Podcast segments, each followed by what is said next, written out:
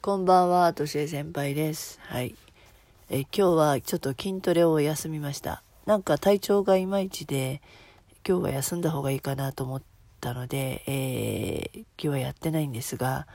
えー先ほど、あの、栄養学のセミナーを受けてきました。トレーナー仲間の、えー信頼できるトレーナーの、あの、栄養学とセミナーと、その方、心療内科、精神内科と、あ、この先生とコラボしていらっしゃって、まあ、そういったのメンタル面でのお話、えーとてもね、あの、わかりやすくていいお話聞けてきて、ああこれは私のこれからの活動に活かせるなって思ったんですよね。えー私がね、お教えするのは産後ダイエットなんだけどもね、産後の体の回復だったり、子育てしながらの、えーメンタルやフィジカルの、えーコンディショニング、それからまあもちろん子育ての相談なんかを受けながらやるセッションなんだけれども、はい。産後っていうのはまあ、私だって産後の体なわけで、まあ、お子さん産んだことがある人はみんな産後なんだ、なんですよ。で、えーいつも言う通りその産後の回復期のね、若いうちの過ごし方が、えー後々の体を作るわけです。うん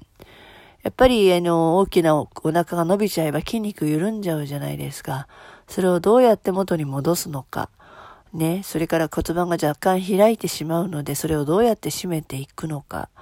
それから、おんぶをしたり、抱っこをしたりする姿勢を長時間していくと、その、あの、習慣づけがついちゃうんで、それをどうやって、えーコンディショニングしていくのか。はたまた、育児休暇から復帰するたた時には、やっぱりね、さっそうと歩歩いて、元気に歩いて、で、子育てしながら働くっていうのは体力も使うから、フィジカル面でも、あのね、えっ、と、コンディショニングが大事ですし、なんといってもメンタルですよね。子育てしているといろいろあります。えっ、と、子供の成長だったり、友達関係、学校との関係、ママ友の関係、それからの教、それ、そのあの、その子の教育の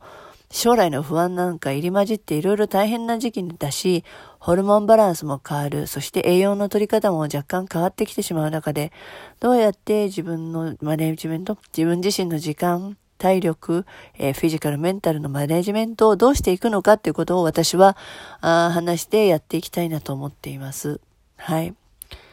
えーで、そんな中今日はあの、たまたまね、中国から帰国したての娘とその栄養学のセミナーに行ってきたんで、その感想をちょっと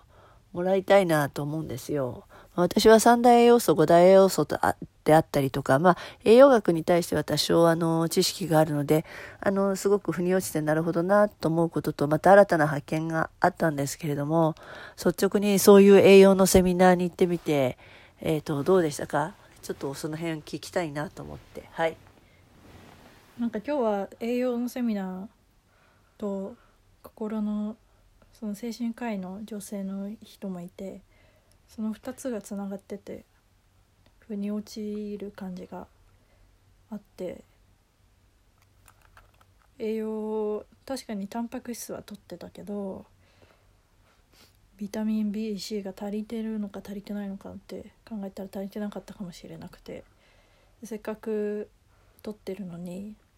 ただ流れてるだけだったりうん。したらもったいないなっていうふうに思ったから、うん。うん、サプリ取ろうかなって思ったり。うんでもそのサプリを取る上でその何のために取るのかっていうのをはっきりしていないとやっぱり、えーえらせっかくねお金を出して買って体に入れるのにそれがまあ何の意味もなくなってしまうこともあるじゃない？目的がはっきりしていることとその働きが分かっていること、うん。何のためにその、えー栄養素がいるのかってことを知らないとやみくもにサプリを取ってもダメだと思うんだよね。うん、その点ではどうですか？自分の今の状態を知って知って何が必要かっていうのが分かった時、うん、これを選べばいいのかなっていうような選ぶ選択肢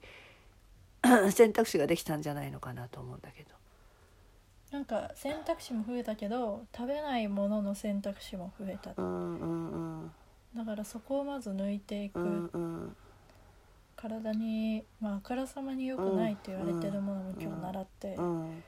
それを確実に抜いていくっうんていうのが、うん。まず先にできることうかな、でもともと野菜は好きだから、生でそのまま食べるの好きだから、うん。うん。タンパク質とそれうん。ででなんかあまりにも先のなんだろうなパッケージみたいな情報がさ情報よりも先になんだろう。炭水化物は悪いですうんうとか、ん先に入ってるから、うん今日話に出たコールドプレスジュースもなんかうんセレブのファッションの一部みたいになってるから、うんちゃんと学べば、うん。なんだろうな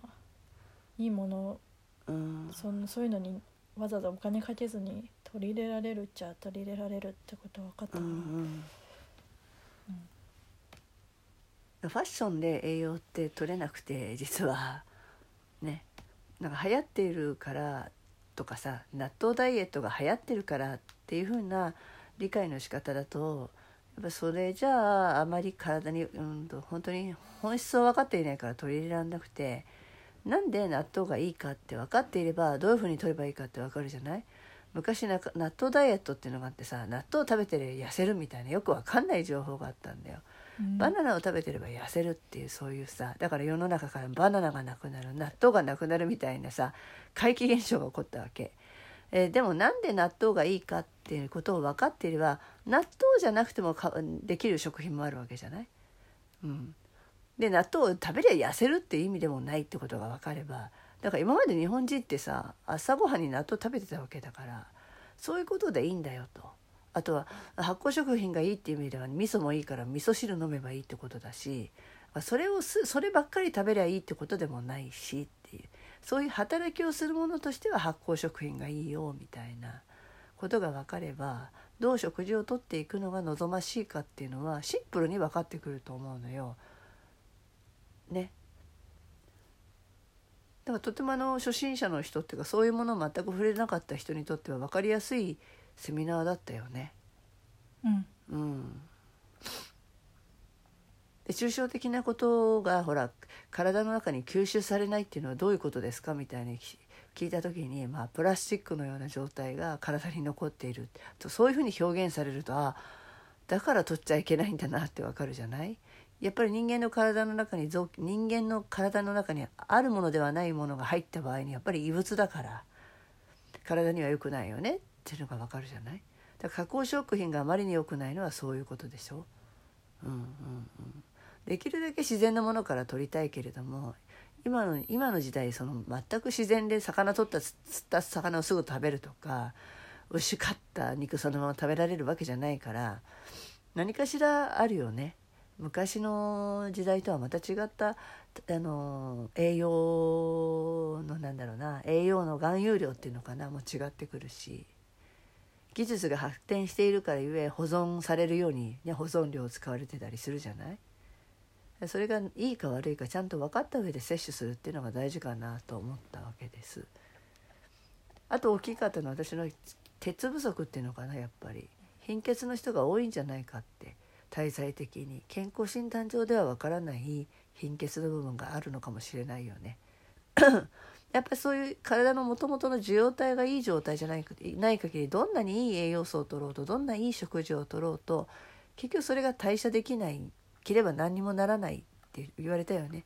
それが酵素だって言われてで酵素は口からサプリみたいにして入れられるもんではなくて持病のようにももともとの量が決まっているからそれがなくなったら死ぬっていう状態だとしてね。